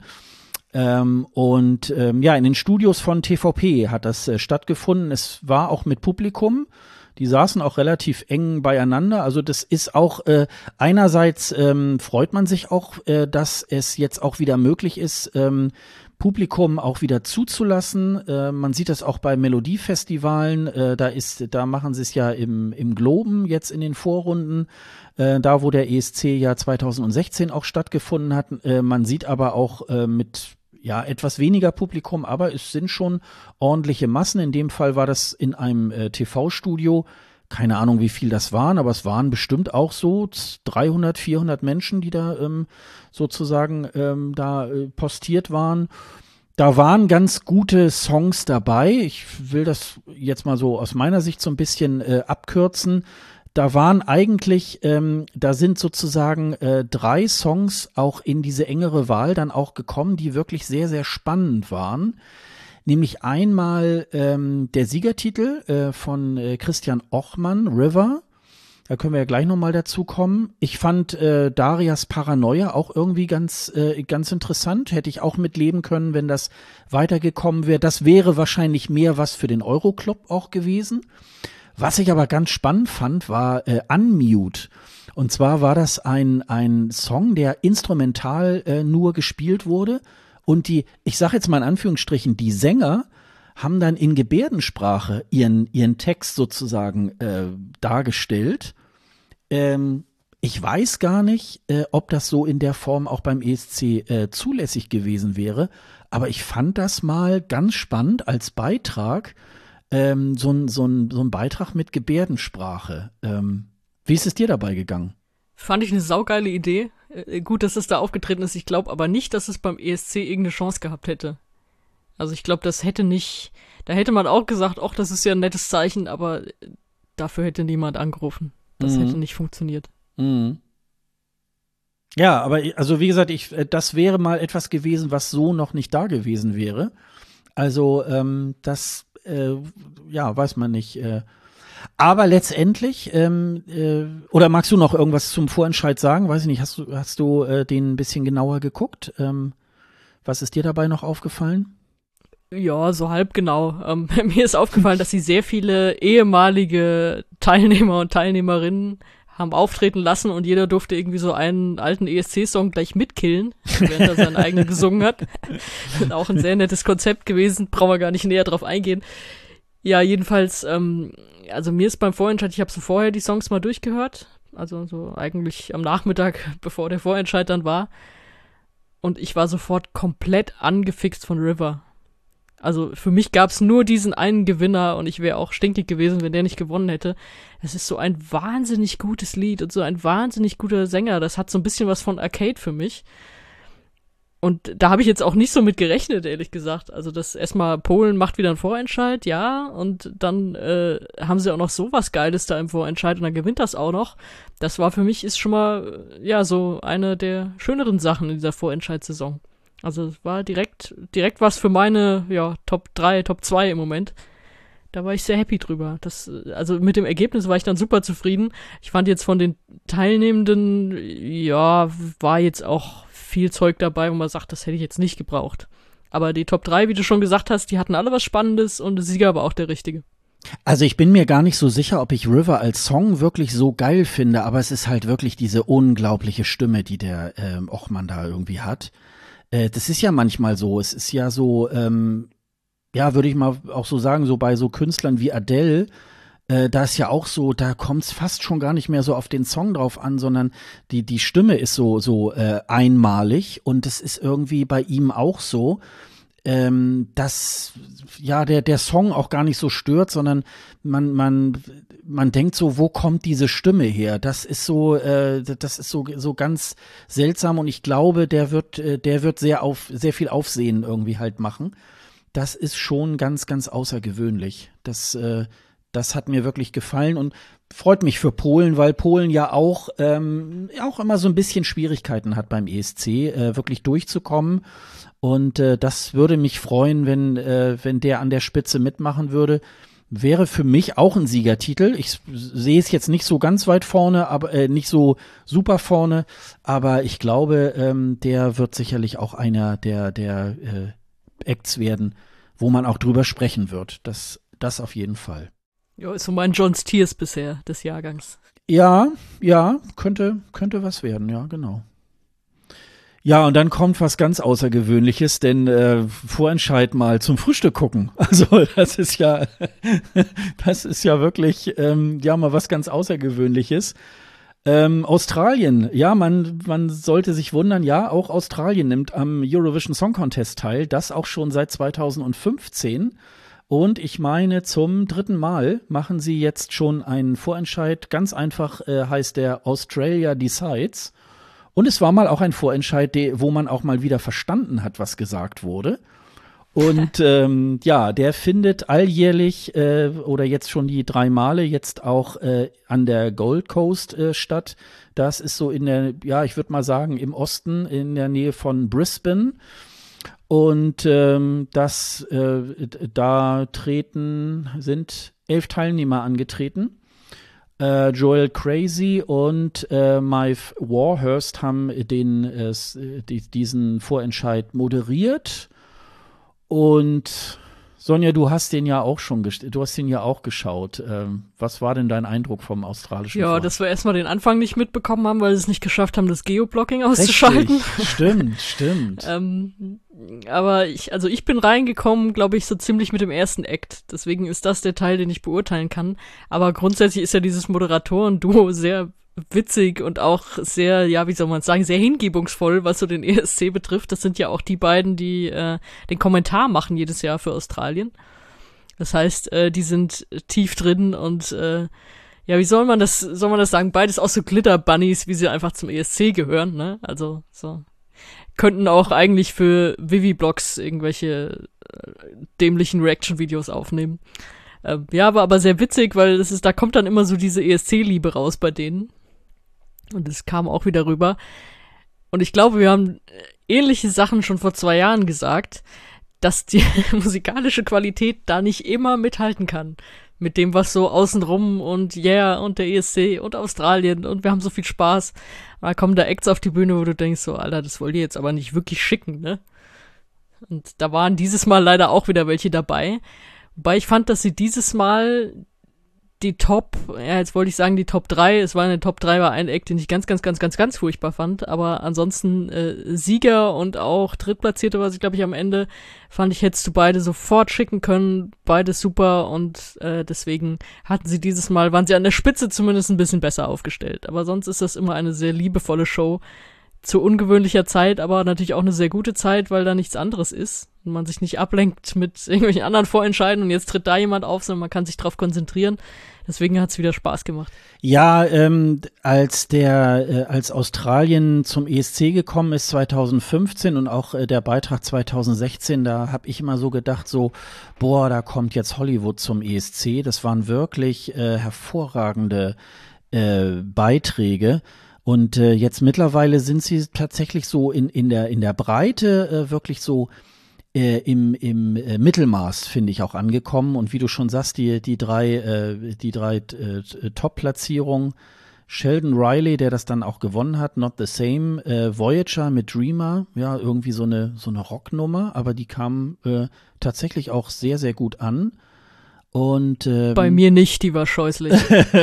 ja, jetzt ist ich, es raus. Nee, ich ich äh, ich fand's ich fand's auch nicht so so besonders ähm, ähm, und wie heißt sie Jaguar Jonse, ne? Das ähm, Jaguar Johns. Jaguar die, Johns. Die, Jaguar Johns, die mhm. finde ich sowieso total super, die war ja schon 2020 dabei und hatte dann zwischendrin auch ziemlich viel, also sie hat es ja teilweise im Einspieler erzählt, dass sie so äh, beim MeToo groß dabei war und da viel aufgearbeitet hat aus ihrer eigenen Biografie dann war es auch noch so, dass sie relativ nah, also relativ am Anfang und damit auch nah an diesem ersten Vorentscheid auch Corona hatte und zwar so heftig, dass sie wochenlang im Krankenhaus lag und gar nicht wusste, kommt meine Stimme überhaupt wieder zurück und so.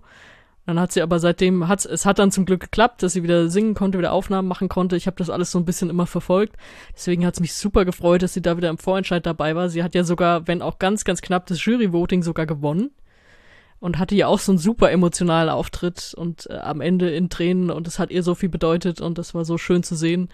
Sie hätte ich auch sehr gerne wirklich in Turin gehabt, aber beim Sieger war es ja ähnlich, auch mit der Emotionalität und das war auch sehr verdient. Ja, das, ähm, also äh, ich habe in der ähm, Eurovision Scoreboard, ähm, da habe ich jetzt tatsächlich gestern äh, das nochmal alles ein bisschen neu sortiert und da ist tatsächlich für mich jetzt im Moment gerade äh, Sheldon Riley dann tatsächlich auch auf der Eins. Weiß ich nicht, ob, ob ich das noch dabei belasse, aber ähm, Du meinst jetzt insgesamt, insgesamt nicht für Australien, genau, sondern insgesamt. Insgesamt, okay. insgesamt, das habe ich irgendwie äh, und äh, das, weil das war sehr, sehr emotional. Äh, schon bei dem äh, bei dem eigentlichen Auftritt ähm, gab es da auch so, so einen kurzen Moment, wo er dann die, er hat ja er hat ja so, so, so eine Brille, wo irgendwie so Schmuck runterhängt oder so. Also es ist ein sehr opulenter Auftritt, äh, den er da ja so hat. Dann nimmt er das dann irgendwie so ab, so in, zwischen diesem, in, in diesem Song in der Mitte ungefähr. Habe ich so gedacht, hm, gehört das jetzt dazu? Und man merkte, das ist alles sehr, sehr emotional. Und als er dann gewonnen hat, äh, dann war er schon fast gar nicht mehr fähig, sozusagen diesen Song auch zu Ende ähm, zu singen. Und ähm, aber das, äh, das ist, das macht es ja eben halt auch so ein bisschen aus äh, bei so einem Song, der eben halt auch so Emotionen transportiert und ähm, das, das hat mir, hat mir imponiert. Also insofern in Australien ist tatsächlich auch alles äh, so weit gut gegangen, dass man eben halt nicht äh, sich auf irgendwelche äh, ja so mehr oder weniger äh, Songs, äh, die vielleicht in Australien gut ankommen, ähm, da war ganz am Anfang dieses äh, G-Nation Bite Me, das war sehr, sehr amerikanisch und so, aber das waren jetzt auch alles so, da waren teilweise. Das war amerikanisch von vor 20 Jahren. Ja, ja, so irgendwie. Und da habe ich so gedacht, boah, ey, das ist doch jetzt nicht euer Ernst. Äh, das ist vielleicht mal, das kann man mal irgendwo so weghören aber das ist doch nicht etwas, womit man irgendwie halt diesen Kontinent äh, da auch, auch äh, vertritt, zumal Australien ja auch eine sehr interessante äh, äh, Musikszene irgendwie auch hat, wo man dann auch denkt, Mensch, das, äh, das muss doch irgendwie halt auch besser gehen.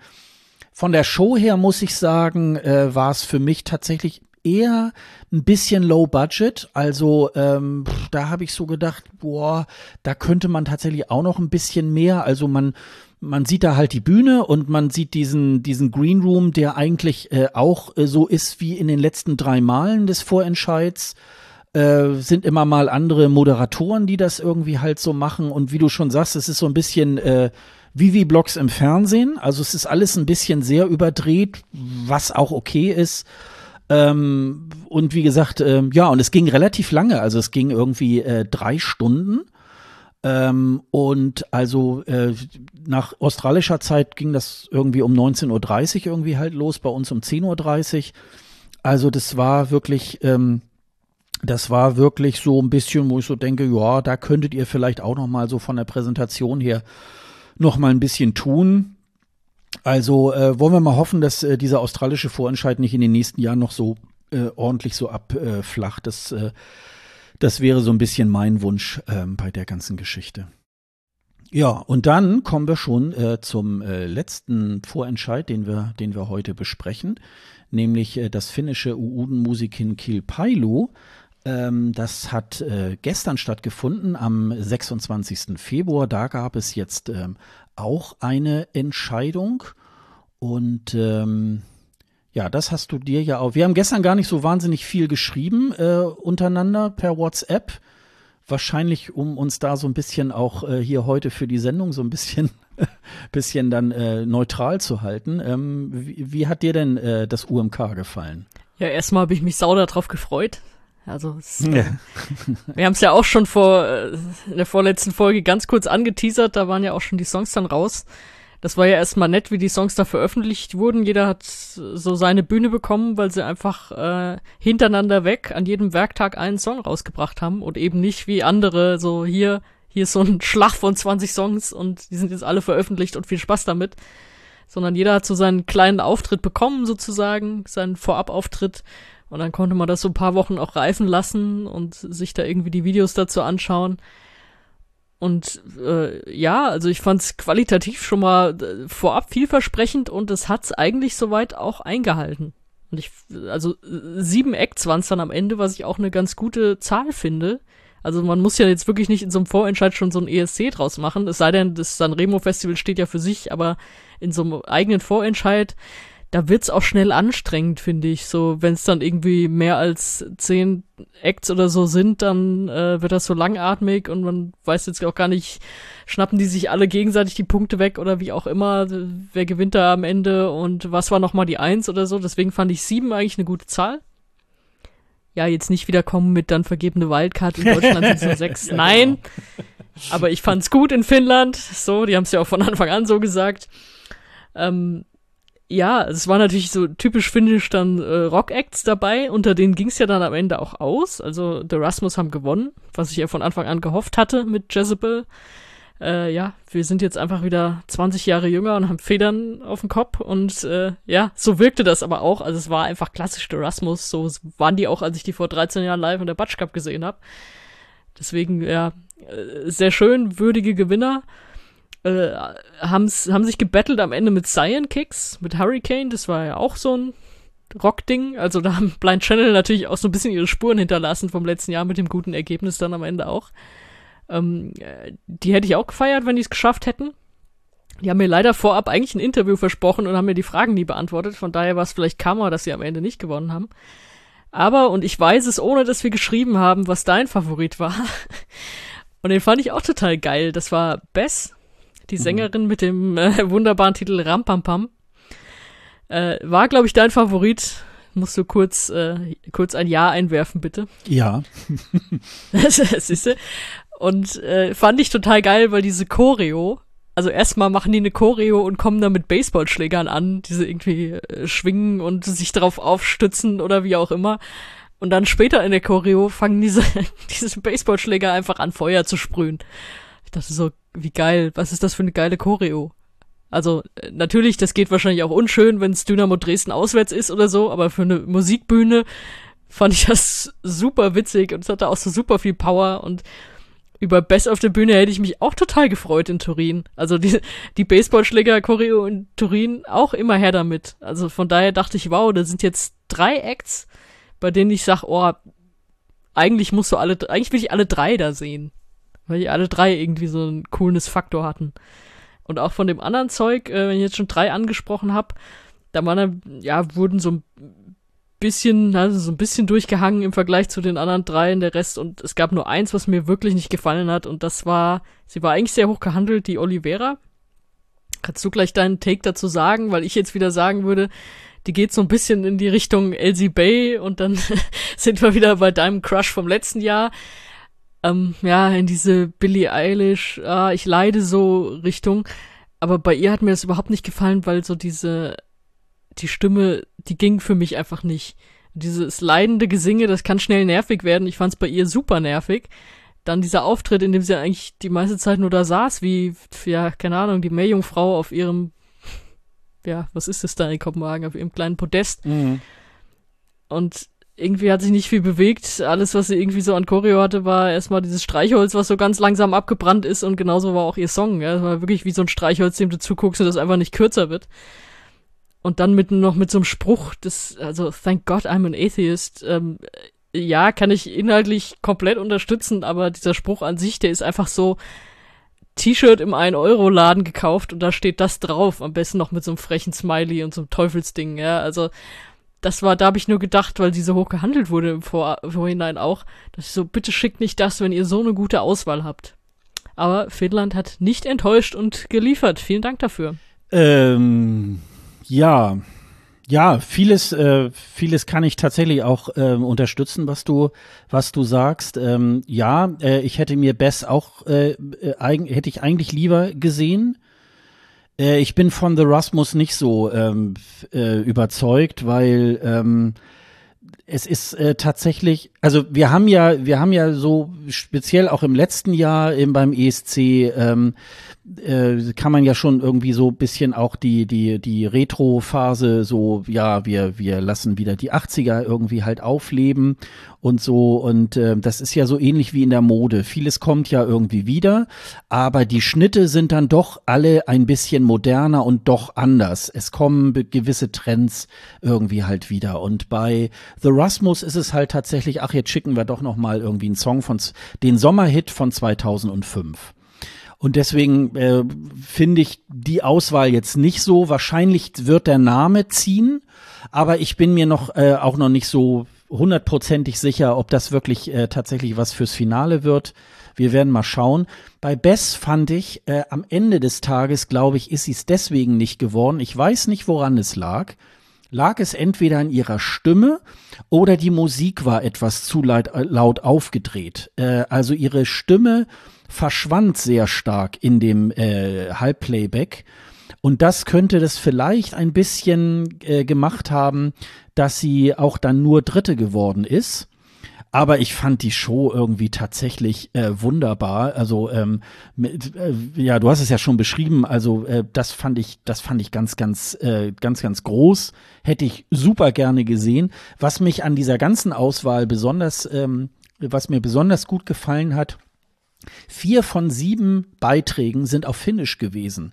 Und nun ist natürlich irgendwie Finnisch nicht unbedingt jetzt so eine Sprache, wo man international wirklich punkten kann, aber du äh, hörst dann eben halt raus, wo kommt es her. Und das äh, hat mir auch insbesondere bei, bei Bess irgendwie gefallen. Also äh, hätte ich jetzt noch die Daumen gedrückt, dass sie dann nicht, wenn sie es geworden wäre, dass sie dann irgendwie sagen, ah, jetzt machen wir es aber auf Englisch, weil wir wollen ja auch international irgendwie verstanden werden. Aber das war wirklich, äh, das, das, das war wirklich ganz groß. Aber ich äh, kann irgendwie nachvollziehen, wo es herkam. Bei Oliveira, äh, ja, weißt du ja selber, ähm, dass ich äh, tatsächlich dann auch tatsächlich ein bisschen so eine so eine äh, etwas melancholische Ader auch für solche Songs irgendwie halt habe. Mich mich hat der Song nicht so wahnsinnig gestört. Für mich hat er sich wirklich sehr international angehört. Er hörte sich äh, dann wiederum nicht so an wie ein Beitrag aus, aus Finnland. Ähm, also das, äh, das hätte mich tatsächlich auch nicht gestört. Mehr hat noch äh, ganz gut äh, Young Hearted irgendwie gefallen, äh, Su Numero. Ähm, das fand ich war auch noch eine schöne Song, äh, noch eine schöne Nummer. Und natürlich, und ich glaube, er weiß es selber, dass er äh, keine Chance gehabt hat, aber selbst Toni Latinen hat eigentlich auf der Bühne super geil gerockt. Also das muss man auch mal irgendwie so sagen. Der hatte da, der hatte da Spaß irgendwie halt drauf. Äh, er hat ja auch äh, wesentlich mehr äh, Zuschauerpunkte gekriegt als äh, Jurypunkte. Und ähm, der hat, glaube ich, der hat gewusst, dass er irgendwie nicht nach Turin fährt, aber der hat da irgendwie, der hat das irgendwie gut gemacht und äh, fand ich irgendwie auch noch äh, ganz, ganz groß. Und ähm, ich habe das auch schon bei, bei, bei Twitter irgendwie halt geschrieben. Ähm, ich kann mich noch so an, an dieses UMK der letzten sieben, acht Jahre auch so erinnern. Da hat man ja auch sehr stark rumexperimentiert. Teilweise hat man es dann ja mal ausgesetzt, weil man dann äh, intern ausgewählt hat und dann hat man es wieder eingeführt und so. Und da hat man wirklich auch ziemlich schlimme Sachen in den letzten Jahren auch äh, dort platziert.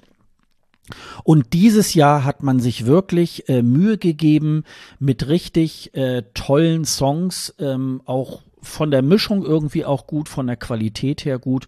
Und ich hoffe, dass das die Finnen wirklich auch ähm, auch weiterführen und dass das wirklich auch ähm, so so weitergeht. Also ich habe gestern Abend mich von Finnland wirklich sehr gut unterhalten gefühlt. Ähm, also das, ähm, das war wirklich ein schöner Vorentscheid, sowohl ähm, von der Show als auch äh, letztendlich von den Songs. Ähm, das hat wirklich, das hat wirklich riesen, riesen Spaß gemacht. Und ich freue mich für dich, dass äh, deine Rasmus dann gewonnen haben. oh, meine Rasmus, so ist ja jetzt auch nicht. Aber ja, du hast ja lange promotet. ja, ich biete dir die Wette nach wie vor an, dass sie natürlich ins Finale kommen. Und um diese Klammer jetzt nicht offen stehen zu lassen, äh, sie sind mit Startplatz 1 ins Rennen gegangen. Ja, das stimmt. Das ist wahr. Also insofern spielt das, äh, aber es haben auch, glaube ich, schon beim ESC haben ja auch, äh, ich weiß von ein oder zwei äh, äh, Songs, ähm, Kisses for Me und ähm, wie hießen die Niederländer dann? Äh, äh, ähm, ich wollte gerade sagen, da gehst du schon aber weit zurück. Ja, ja, und die, die haben auch auf Startplatz eins haben dann äh, gewonnen. Also insofern, äh, das ist nicht unmöglich. Man sagt ja immer, der Startplatz zwei äh, wäre da immer so ein, so ein, so ein Todesplatz. Da wird das meistens nichts, aber gut, was sind schon Statistiken? Irgendwann wird das vielleicht auch mal.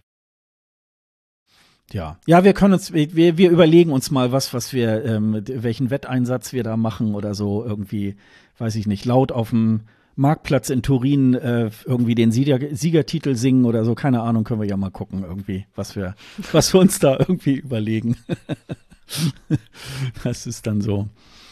Ja, also, wir haben schon einiges an äh, Vorentscheiden auch tatsächlich ähm, äh, gesehen. Äh, zwischendurch läuft auch immer das Melodiefestival. Das werden wir uns dann mal äh, zu Gemüte führen. Äh, ja, das wird dann beim übernächsten Mal sein, aber wir können ja dann schon mal sagen, also äh gestern am ähm, am 26. Februar hat auch Island gestartet mit dem Söngver Kepnin, mit der, mit der ersten Runde. Äh, Serbien fängt auch an äh, am 3. März. Ich überlege gerade, das müsste der Mittwoch sein. Äh, ja, mit, nee, Donnerstag, ne? Vierter ist ja, genau, vierter ist ja der Freitag, also am ähm, 3. März, am Donnerstag ist das erste äh, Halbfinale in Serbien. Dann haben wir natürlich den deutschen Vorentscheid am äh, 4. März. Ähm, und äh, ja, dann geht äh, Dänemark am 5. März, am Samstag los und auch Frankreich wird äh, äh, C'est qui décide äh, wieder an den Start bringen äh, mit einem Finale am 5. März. Ähm, dann beginnt auch äh, das Festival der Canção in Portugal. Also es wird noch einiges ähm, zu besprechen sein. Das werden wir uns dann, äh, dann in der, ich würde sagen, in der übernächsten Folge dann auch anschauen denn wir sind ja auch schon bald wieder am Start, denn äh, der deutsche Vorentscheid findet ja statt und da werden wir uns dann natürlich auch noch mal in einer Sonderfolge dann danach auch noch mal darüber ähm, unterhalten. Was ist jetzt so in den nächsten äh, in den nächsten paar Wochenenden äh, so dein vor, deine Vorentscheide, die du dir dann anschauen wirst? Ich rate schon, ich naja, kann gut. mir schon vorstellen, du, was du, du weißt es eh schon. Hm? Ähm, naja, das Gute ist ja, der, der Deutsche steht ja erstmal für sich alleine, da verpasst man ja auch gar nicht wirklich was anderes. Das ist schon mal eine gute Sache, weil äh, das sind ja eigentlich immer die Samstage. Und äh, Deutschland hat es tatsächlich öfter auch mal an einem Donnerstag gemacht, ne? Dieses Mal ist es ein Freitag. Und dann äh, am Tag danach, naja gut, äh, ich bin natürlich immer an Dänemark interessiert, was die so machen. Deswegen, das, äh, der wird dann meine Prio haben. Und dann irgendwann, äh, ich habe noch gar nichts von Schweden gesehen. Irgendwann muss ich mich auch mal mit Schweden dann beschäftigen, zumindest dann im Finale auf jeden Fall. weil da fehlt mir jetzt noch ziemlich viel Vorbildung, aber da gehe ich wahrscheinlich relativ blank dann einfach ins Finale rein. Ja, so mache ich das auch. Ich habe jetzt in den letzten Wochenenden mir das dann äh, sozusagen im Nachgang angeschaut. Äh, habe immer dann versucht, das Ganze immer so ein bisschen zu umgehen, um mich nicht zu doll zu spoilern. Ähm, ja, äh, Melodiefestivalen ist aber wie Melodiefestivalen irgendwie so ist. Man kann nicht wirklich ähm, jetzt was jetzt so super Negatives dazu sagen. Das hat seine seine Freunde, aber es ist nicht unbedingt jetzt mein Vorentscheid. Aber ähm, sicherlich ist da immer mal so ein Blick darauf. Oscar Sia äh, unter anderem äh, moderiert das ganze Jahr. Das macht er auch irgendwie, macht er ganz toll. Äh, die Halle ist auch wieder voll mit Publikum. Äh, man, man freut sich irgendwie tatsächlich so ein bisschen darüber, wie man es schafft, wirklich auch äh, die ganze Familie sozusagen mit dieser Unterhaltung irgendwie anzusprechen. Also ähm, da sind auch äh, viele spannende Wiederkehrer auch so dabei. Das werden wir uns dann nochmal tatsächlich so im, im Nachgang irgendwie anschauen. Die äh, Livestreams und äh, die entsprechenden Termine könnt ihr dann auch wieder bei auf unserer Seite escgreenroom.de unter ähm, ja oben ist dann sozusagen der Kanal, der angeklickt werden kann, ESC Live. Und da aktualisieren wir dann auch immer äh, auch die Terminliste. Und da sind dann auch immer jeweils, bevor dann die Vorentscheider anstehen, dann auch die Livestreams, die wir für euch dann da zur Verfügung stellen. Da braucht ihr nicht wieder äh, so kreuz und quer durchs Internet irgendwie zu recherchieren, sondern äh, wir versuchen euch dann einen Livestream da zur Verfügung zu stellen, mit dem ihr auch ohne Geoblogging dann irgendwie halt auch gucken könnt. Ja, Mensch, dann haben wir es ja doch noch irgendwie ganz glücklich ähm, aufgrund äh, ja der anderen Situationen wirklich äh, auch noch mal schön hier zelebriert. Wir werden dann mal, wir werden dann mal schauen, was der deutsche Vorentscheid wirklich äh, äh, so bringt für uns und was wir ähm, was wir da so zu erwarten haben. Ob wir da vielleicht auch wieder irgendeinen Skandal oder eine Überraschung irgendwie erleben, da, da haben wir ja auch schon mal so das eine oder andere Mal ähm, ein Ereignis erlebt. Ähm, das weiß man ja vorher nicht und insofern macht es die ganze Sache natürlich dann auch immer wirklich so ein bisschen, bisschen spannend an der, an der Stelle.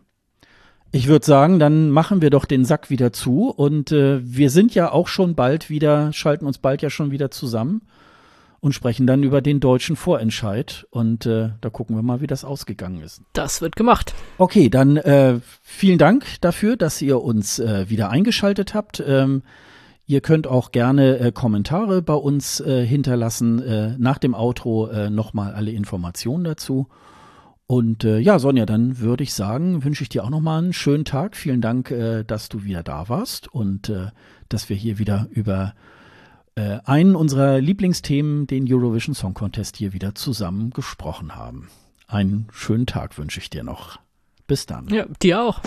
Tschüss. Tschüss.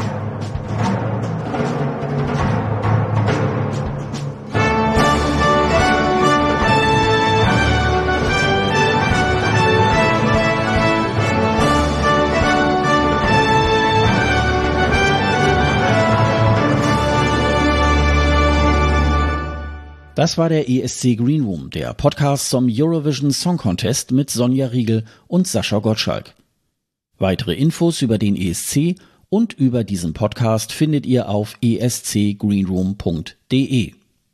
Dieser Podcast ist ebenfalls auf Twitter, Facebook und Instagram mit dem Handle ESC Greenroom zu finden. Wenn ihr Sonja und Sascha auf Social Media folgen möchtet, findet ihr die Kontaktdaten ebenfalls auf dieser Website unter dem Link Doppelspitze. Auf escgreenroom.de könnt ihr außerdem unter dem Post dieser Folge euren Kommentar hinterlassen. Ihr könnt aber auch eine Mail an kundendienst.escgreenroom.de schreiben.